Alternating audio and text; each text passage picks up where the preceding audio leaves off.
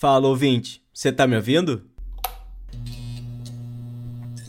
Você está ouvindo ao podcast Sem Ideias.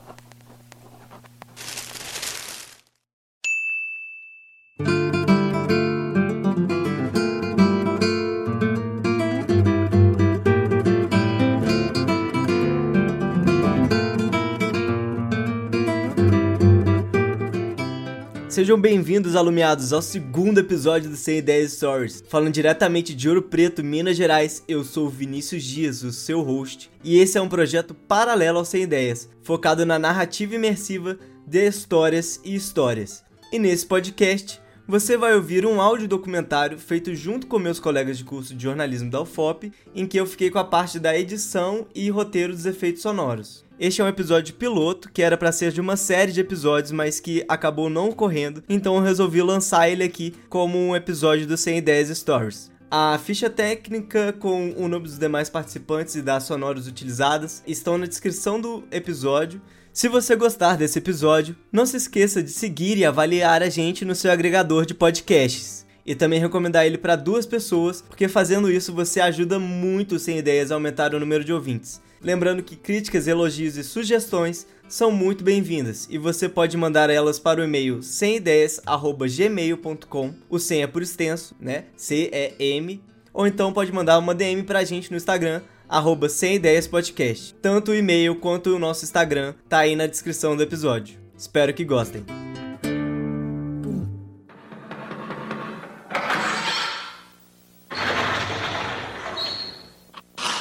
Senta que lá vem a história.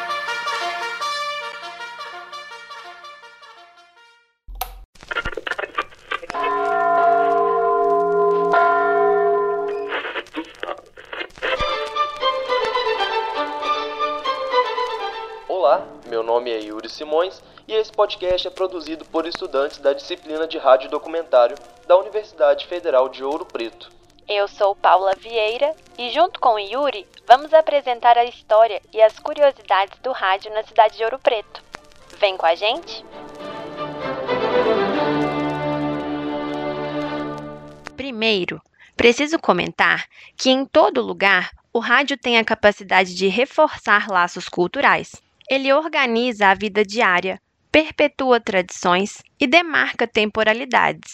O rádio relata acontecimentos, serve para mandar recados e, especialmente em cidades religiosas, compartilha com os sinos das igrejas os sons escutados na região. Que poder, né? Além de tudo isso, o rádio faz a população ser ouvida e também se ouvir. Especialmente nas pequenas cidades, ele é parte do cotidiano e promove o diálogo entre gerações. A história da rádio na cidade de Ouro Preto se faz presente na representação de dois homens, José Russo e Januário Carneiro.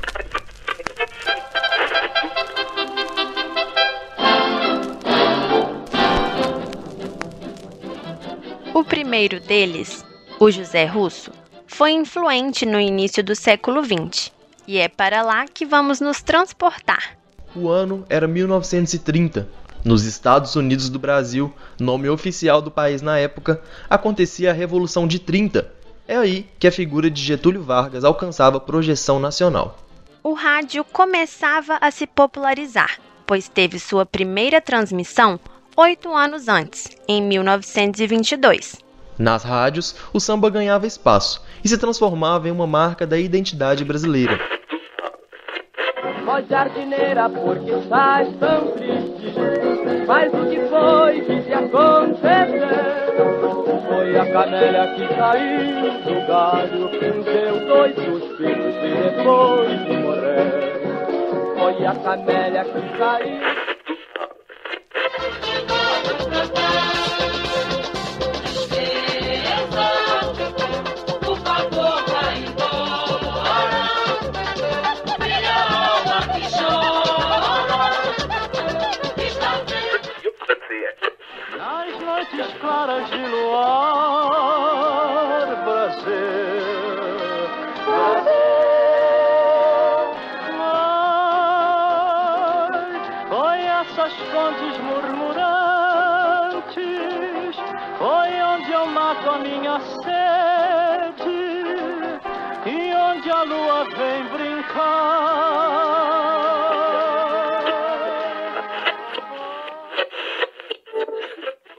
Na região dos Inconfidentes, mais especificamente em Ouro Preto, um homem surge com uma grande inovação para a alta sociedade local. Com o intuito de reforçar a identidade ouro-pretana, surge então a primeira iniciativa de criação de uma emissora de rádio na cidade dos Inconfidentes. A ideia veio de José Russo, eletricista da Companhia Industrial Ouro Pretana. Na época, Russo operava canais de telefonia, que faziam a transmissão das cerimônias da Semana Santa de Ouro Preto para algumas rádios AM de Belo Horizonte, como a Inconfidência, conhecida na época como Gigante do Ar. A partir desse contato com os meios de transmissão, José Russo teve então a ideia de montar uma emissora para que a cidade fizesse a cobertura dos acontecimentos locais. A emissora, chamada posteriormente de Itacolomi, é relembrada pelo arcebispo emérito da região, um senhor de 93 anos chamado Dom Barroso. O, o, o Zé Russo, ele montou uma pequena rádio na, na casa dele. E, e era, ele morava em Brinquedo do Carmo, e ele fazia aquelas pequenas transmissões. Era, um, era como que um início, né? Um início. Dessa forma, pouco tempo depois, a Rádio Itacolomi entrou no ar e operou até a Segunda Guerra Mundial, quando teve suas atividades paralisadas.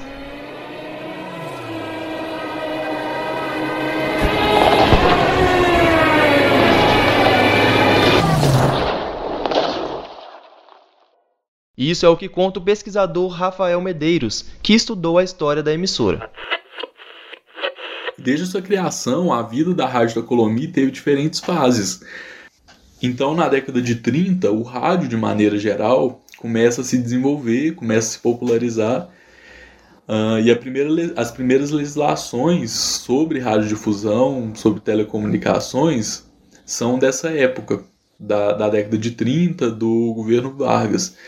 Uh, então essas legislações já afetaram a rádio Itacolomi desde o início. A rádio Itacolomi nasceu com a amadora e com essas legislações ela já nasceu como uma rádio não legalizada. E foi dessa forma que ela funcionou durante cerca de 14 anos inicialmente, com esses 5 watts de potência funcionando na casa do José Russo como uma, como uma emissora amadora e não legalizada. A primeira interrupção de, da transmissão da rádio Itacolomi aconteceu durante a Segunda Guerra Mundial. O José Russo decidiu paralisar as, as transmissões uh, por questões de, de segurança, né, temendo alguma coisa.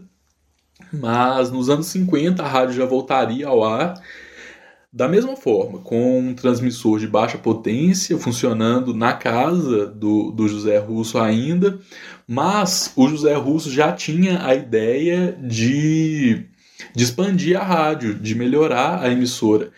E nessa época a emissora já tinha né, ouvintes, e apoiado por esses ouvintes, apoiado por amigos, o José Russo conseguiu arrecadar dinheiro para montar um novo equipamento para a Rádio da Colomi. Nessa época, como também posteriormente, o rádio ainda era um meio de comunicação pouco acessível do ponto de vista financeiro. O pesquisador Rafael Medeiros conta que poucas pessoas tinham rádios na cidade. É, o rádio na década de 30 é, ainda era pouco difundido no Brasil. Começou, né, o rádio começou como, como um meio bastante elitista, né, as associações em clubes no, no, em 1919, né, no, no começo da década de 1920. Então o rádio começou bastante elitista depois que foi se expandindo, né? É, foi barateando os equipamentos de, de recepção, mas no começo era bem elitista. Muito diferente de hoje, em que o rádio é parte do nosso cotidiano, né? Sérgio Dias, morador de Ouro Preto, também nos conta sobre sua experiência nessa época. Olha, o rádio era um instrumento caro, não era barato. É, Me lembro bem a minha mãe contando isso, que o primeiro rádio que o meu avô materno teve, é, ele teve que vender uma vaca. Ele era, ele era um homem do campo e ele teve que vender uma vaca para comprar um rádio. É, lembro muito do meu pai falando de, da guerra, na época da guerra, que as pessoas uniam para poder é, ouvir o rádio. Eram poucos aparelhos, né? Como eu disse, era, eram caros e ficavam ali. Vão lá na casa de Fulano, porque tem um rádio lá e lá vai sair a notícia da guerra. Por conta das dificuldades financeiras e de acesso, a Rádio Itacolomi voltou ao ar na década de 1950 Durante este período, a rádio transmitia uma elegante programação com discos e música ao vivo. Apesar de poucas informações documentadas, por se tratar de uma rádio clandestina, sabe-se que ela também veiculava uma programação com poesias e transmissões religiosas. O que é que Ouro Preto tem? Tem montanhas e luar, tem burrinhos, pombos brancos, nuvens vermelhas pelo ar, tem procissões nas ladeiras com dois sinos a tocar opas de todas as cores, anjinhos a caminhar, tem rosário, São Francisco, Santa Efigênia, Pilar. Tem altares e oratórios, cadeirinhas de arruar. Tem casas de doze janelas, estudantes a cantar. Tem saudades e fantasmas, ouro por todo lugar. Tem santos de pedra-sabão, calçadas de escorregar. E ali na Rua das Flores, na varandinha do bar, tem a figura risonha do grande pintor Guinhar, que Deus botou neste mundo para ouro preto pintar. A Itacolomi teve seus melhores momentos na década de 1960, quando passou a funcionar com um transmissor de 80 watts, que possui maior alcance. Nessa época, a Rádio Itacolomi foi transferida para as salas da Associação Comercial de Ouro Preto, onde mais tarde seria instalada a Rádio Cultura de Ouro Preto, atual Rádio Itatiaia de Ouro Preto. Você está ouvindo a Rádio Itatiaia Ouro Preto, canal 1120 AM, ZYL 272. Informação, esporte, música e prestação de serviço, falando de Ouro Preto, cidade monumento mundial. Uma emissora da rede Itatiaia. E a importância da Rádio da Colomia para Ouro Preto, eu acredito que foi, de certa forma, um resgate da identidade local, sabe? Depois que, que a capital saiu de Ouro Preto e foi para Belo Horizonte, Ouro Preto estava meio que em busca de uma identidade própria. Né? Era um lugar modificado pela mudança da capital para Belo Horizonte, tinha uma importância cultural, uma importância religiosa muito forte, né? Ouro Preto teve vários grêmios literários, agremiações carnavalescas, agremiações musicais. Então, a cultura sempre foi muito forte em Ouro Preto. E com a mudança da capital para Belo Horizonte, parece que se perdeu um pouco é, essa, essa identidade, sabe? Então, parece que a cidade precisava um pouco fortalecer essa, essa identidade a partir de mostrar o que a cidade tinha. A cidade tinha o que mostrar. Então, uma emissora de uma emissora de rádio faria com que Ouro Preto mostrasse é, aquilo que, era, que ela era. As primeiras ondas entre as montanhas ouropretanas foram transmitidas porque a cidade tinha o que mostrar. A população precisava reforçar a identidade daquele lugar, que antes era a terra do ouro e também capital do estado de Minas Gerais. Agora, como cidade histórica, acima de tudo, as pessoas precisavam se ouvir e se sentirem representadas. As chuvas de verão ameaçaram derruir Ouro Preto. Ouro Preto, a vozinha vacila. Meus amigos, meus inimigos, salvemos Ouro Preto. Bem sei que os monumentos veneráveis não correm perigo. Mas Ouro Preto não é só o Palácio dos Governadores, a Casa dos Contos, a Casa da Câmara, os templos e os chafarizes, os nobres sobrados da Rua Direita.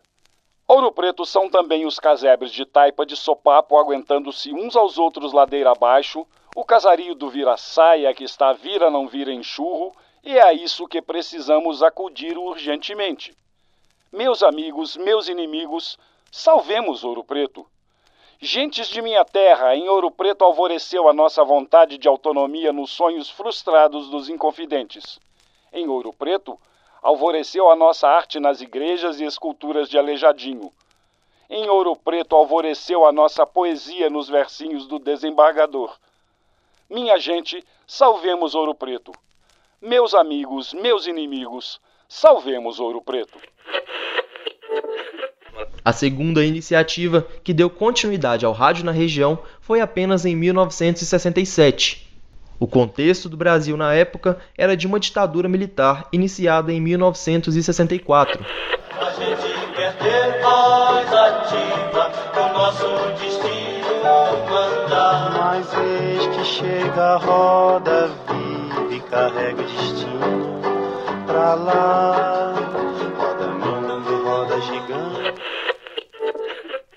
Caminhando contra o vento, sem lenço, sem documento, no sol de quase dezembro, eu vou.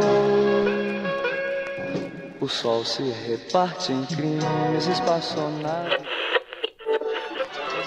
O José, como sempre, no fim da semana, guardou a barraca e subiu. Foi fazer no domingo um passeio no parque, lá perto da boca do rio. Foi no parque que ele avistou Juliana.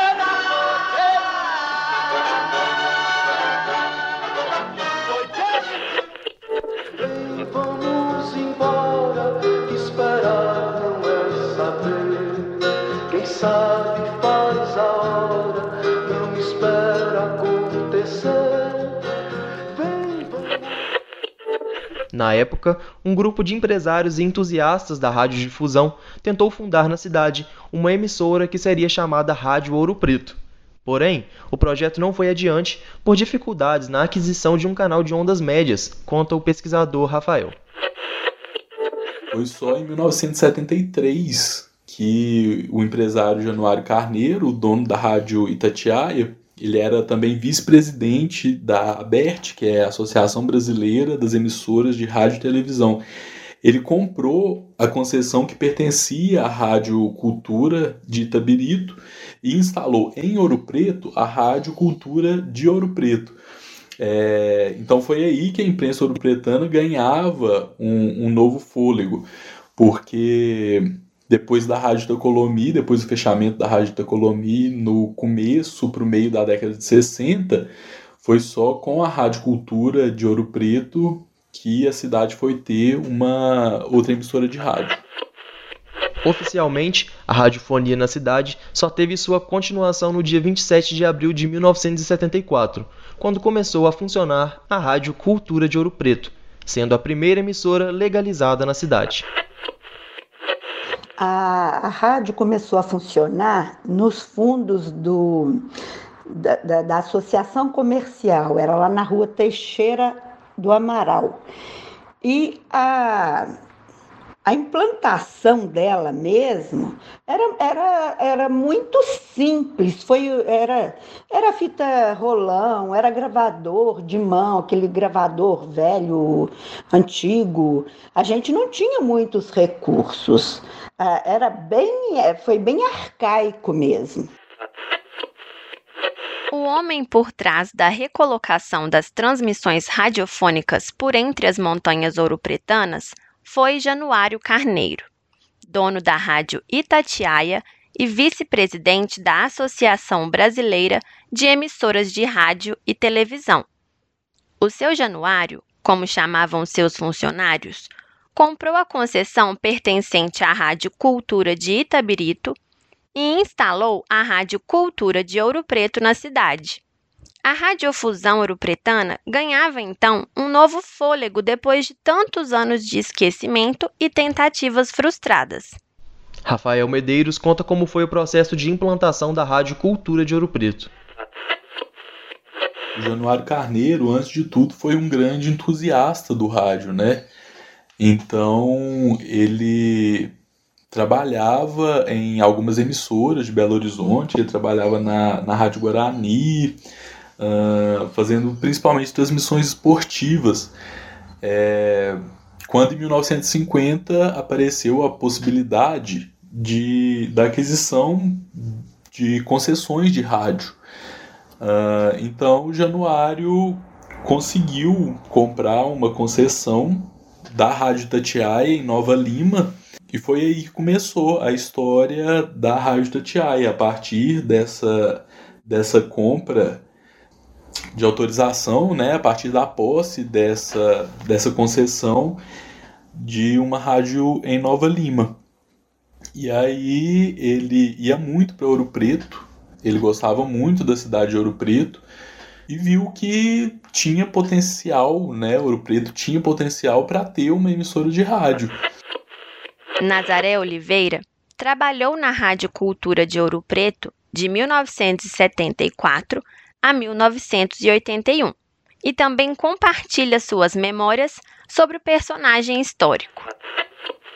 Januário Carneiro foi uma pessoa muito importante na rádio, ele era o dono da rádio, é, diretor-presidente da, da Rádio Itatiaia e da Rádio Ouro Preto. Ele fundou a Rádio Ouro Preto. O senhor Januário sempre tratou a gente como, como ser humano, como é, ele, a gente chamava ele de tio, a gente tinha um relacionamento ótimo com ele. E ele tinha um relacionamento com a cidade muito bom. Quase todo final de semana, São Januário estava em Ouro Preto. Ele, ele frequentava muito a rádio. Desde o seu início, a Rádio Ouro Preto buscou construir um elo com a população que se via nos programas da emissora. Essa programação, no começo, era baseada em produções religiosas e notas sobre o que acontecia na cidade, porém com pouco teor jornalístico. Além disso, havia também muita música popular brasileira. Nós somos as cantoras do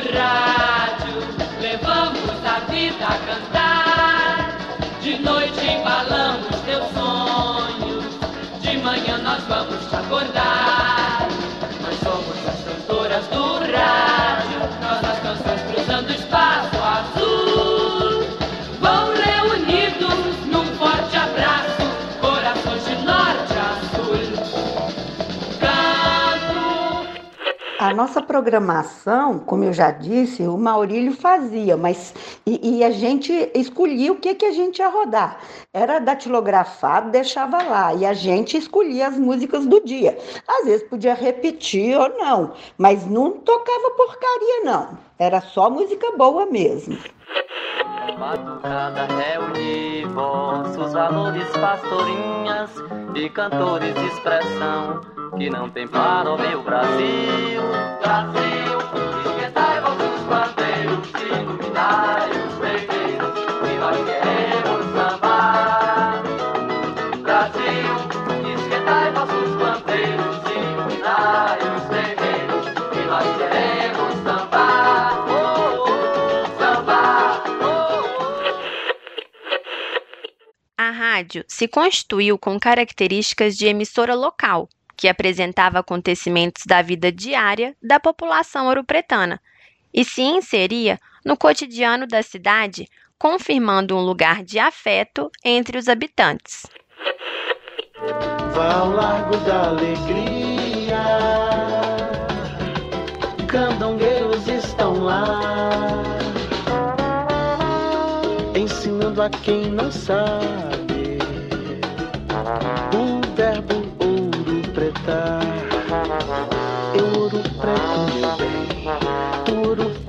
também. Ele ouro preta, nós ouro pretamos, vós ouro pretas. Eles ouro pretam, sambando, cantando, brincando e dançando, pedindo paz. Você já ouro preto,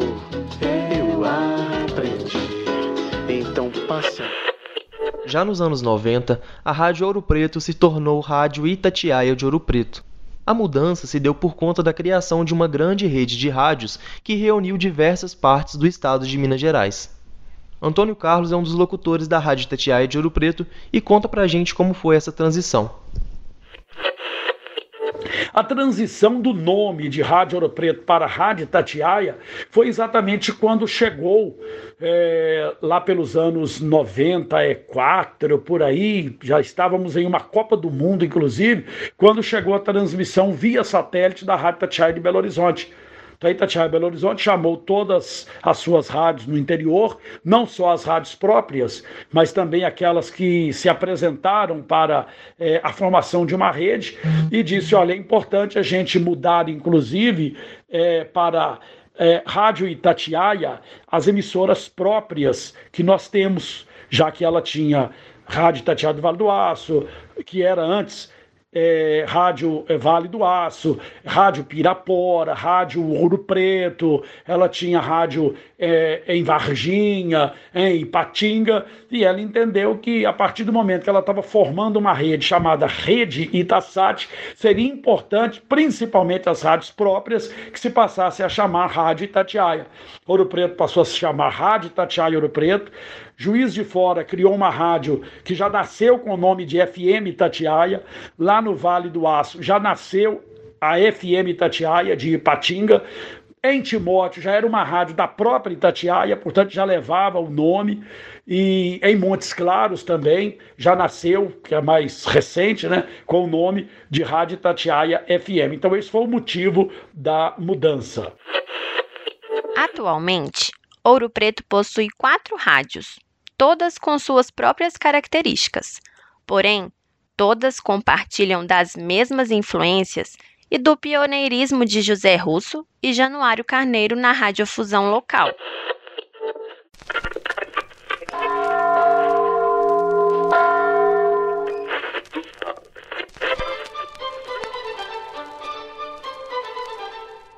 Fique ligado nos próximos episódios e descubra como foi a relação da igreja com a rádio em uma cidade com uma presença religiosa de tanta expressão.